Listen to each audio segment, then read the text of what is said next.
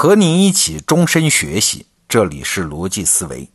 最近呢，我听一家大型互联网公司的人讲他们的公司文化，哎，其中提到一点很有意思。他说，企业文化不是那些贴在墙上的口号，为啥呢？因为口号之所以要贴出来号召大家，说明它既不是现实，更不是共识，它只是一个还没达到的愿景。哎，你怎么能说一个你还没达到的东西就已经是你的企业文化呢？我说，那既然贴在墙上的口号不是企业文化，那企业文化到底是啥呢？他说，是一个目标指针。比如说，他们公司啊，体量庞大，而且在迅速变化的环境中，所以企业文化的目标指针就是让信息在组织内高速有效的流动。这根指针才是他们真正追求的目标，这玩意儿是长期不变的。而一切表象，包括贴在墙上的那些口号啊，都是在具体环境下这根指针的表现形式。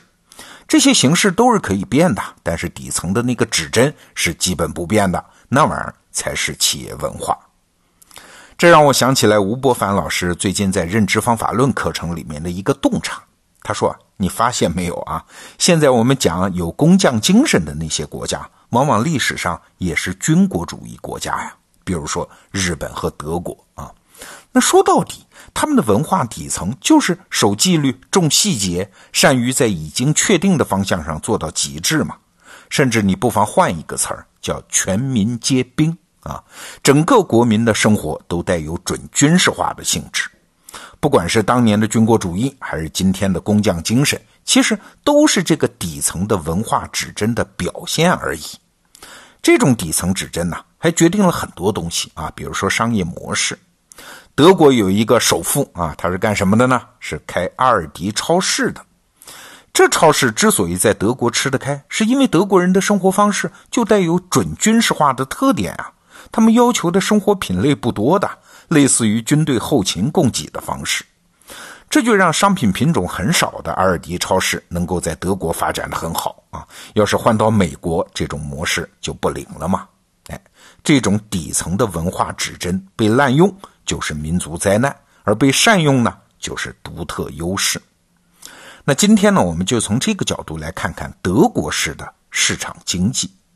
过去几十年，我们中国人一直在追求市场经济的改革方向，所以在我们看来，西方的那些富国搞的市场经济差不多都是一回事儿。但其实啊，在市场经济这个大概念下面，其实是有不同流派的。德国式的市场经济和美国式的市场经济，那差别还是很大的。我们就来看两点啊。第一，二零零八年的金融危机重创了很多国家的经济。那德国当然也受到冲击了，但是德国的 GDP 呢，只在2009年出现了负增长，随后就开始复苏啊。在今天的欧洲经济版图上，德国几乎是唯一的亮色呀。那第二呢，发达国家一般是一旦富有，制造业就开始外流，大家不愿意干苦活、脏活、累活了吗？美国的情况就比较极端啊，制造业几乎空心化了。但是德国呢，制造业非常好啊。德国人口八千多万，制造业的世界名牌多达两千三百多个。你看，这也是一个反常的情况。哎，那德国式的市场经济为什么这么奇怪呢？最容易看到的一个原因是德国人没有搞美国式的金融。一般我们认为啊，没有一个发达的金融体系，你叫啥市场经济体制嘛？你体制不完善嘛？确实，教科书上关于金融有多重要、有多少好处，都有充分的论证。嘿嘿，但是德国人就是不信这个邪。这么发达的经济体，对金融发展其实是有意遏制的。德国的经济体量比英国大得多吧？但说到金融中心，德国的法兰克福比英国的伦敦那可差得远啊！伦敦那是世界金融中心，法兰克福充其量也就是欧洲的区域金融中心。而且呢，美国的金融体系是以股票市场为中心的，德国呢是以银行为中心的，股票市场不发达的呀。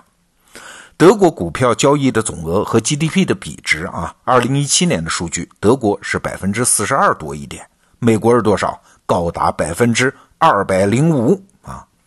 那就算是以银行为中心，德国政府对银行的监管也非常严啊。采取各种办法压制银行的高风险业务，哎，银行这风险低了，那利润自然也就低呀。所以在德国，你要是进入金融行业，收入不算高的。这跟美国正好相反，在美国最优秀的人才纷纷去华尔街赚大钱嘛，在德国呢，优秀人才更乐于加入实体经济、工业经济啊。这其实啊，也是德国刻意压制金融业的用意之一。你看，德国人不太相信那一套钱生钱的金融逻辑，哎，这看起来观念很落后啊。但是就因为这种落后和保守啊，德国几乎不发生金融危机。经济的波动性也远远小于其他西方市场经济国家。哎，你发现没有？这种不相信的背后，其实你还是可以看得出那种军事化组织的思想根源。把经济发展交给流动性那么大的金融业，还是不如交给看得见摸得着的制造业放心呐。这一点在德国的各项社会政策上也都有体现。比如，德国的工会的作用和美国也有很大不同。在美国的市场经济中啊，工会和企业那是死对头啊。即使经济危机来了，工会往往也拒绝降低工资，逼得企业最后只好裁员啊，大家都受伤。而德国呢，如果企业遇到危机，工会啊一般更愿意谈判，哎，我们降低点工资或者延长一点工时，大家和企业共度难关。当然了，这也不是一方面让步啊。德国工会啊是可以进入企业监事会参与企业管理的，企业和工人利益就有了一个协调机制嘛。哎，此外，德国对罢工那是有严格限制的，罢工事件的数量很少，这也保证了企业经营的稳定性。所以你看，德国社会的细胞啊，其实不是家庭和个人啊，德国的社会结构更多的是建立在实体企业上的，企业才是社会细胞。有矛盾，在企业内部往往都可以化解。这一点从德国的税制上也可以看得出来。一般都认为啊，发达的市场经济国家大多以直接税为主，间接税为辅。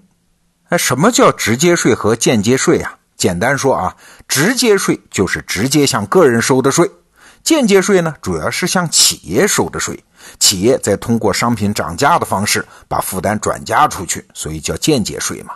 哎，美国就是主要收直接税啊，直接税占比超过百分之六十。而德国比较奇葩，它是发达国家中的另类啊，税制是以间接税为主，占比也超过百分之六十。你要是在美国买东西啊，付钱的时候是告诉你的多少钱是商品价格，还有多少钱是用来交税的，你是清清楚楚知道自己交了多少税的。那美国为啥要这么麻烦收直接税呢？你看税收成本还高，税基还不稳定。哎，美国背后的理论是这样的。直接税之下，随便买个东西都要交税，所以公民的纳税意识比较强，所以权利意识也比较强，会形成对政府的制约力量。而间接税呢，则会掩盖税收的真相，政府容易暗中扩张收入和权利。哎，但是德国的情况证明啊，现实情况可能恰恰相反。为啥？你想啊，个体公民就算他纳税意识比较强。但是他怎么有能力真正对政府权力形成制约呢？但是在德国这样的间接税之下，政府找企业收钱，像大众、奔驰、宝马这样的巨型企业，他们是吃素的呀。他们制约政府的力量大得多啊，纳税大户嘛。他们对政府提出各项诉求，政府当然要重视得多。他们和政府沟通的管道也通畅得多。所以啊，间接税也许很可能比直接税更能制约政府的权利。你看，这是不是也在证明啊，德国社会的细胞其实是企业，而不是个人？哎，这背后的逻辑是不是还是那个准军事化的文明底色呢？我们中国人追求了这么多年的市场经济，往往是以美国为追赶目标的，更多的看到的是美国的市场经济。而德国式的市场经济呢，是被我们长期忽视的。今天我们说这个话题还是有感而发啊。个人或者是企业在追赶别的目标的时候，有两点看来值得记住啊。第一，追赶的目标往往限制了我们的想象力；第二，文明的底色、原初的基因，往往决定了我们真正可以走上的道路。哎，经常看看其他的榜样非常必要，经常想想自己从哪儿来。更加必要。好，这个话题我们就先聊到这里。逻辑思维，明天见。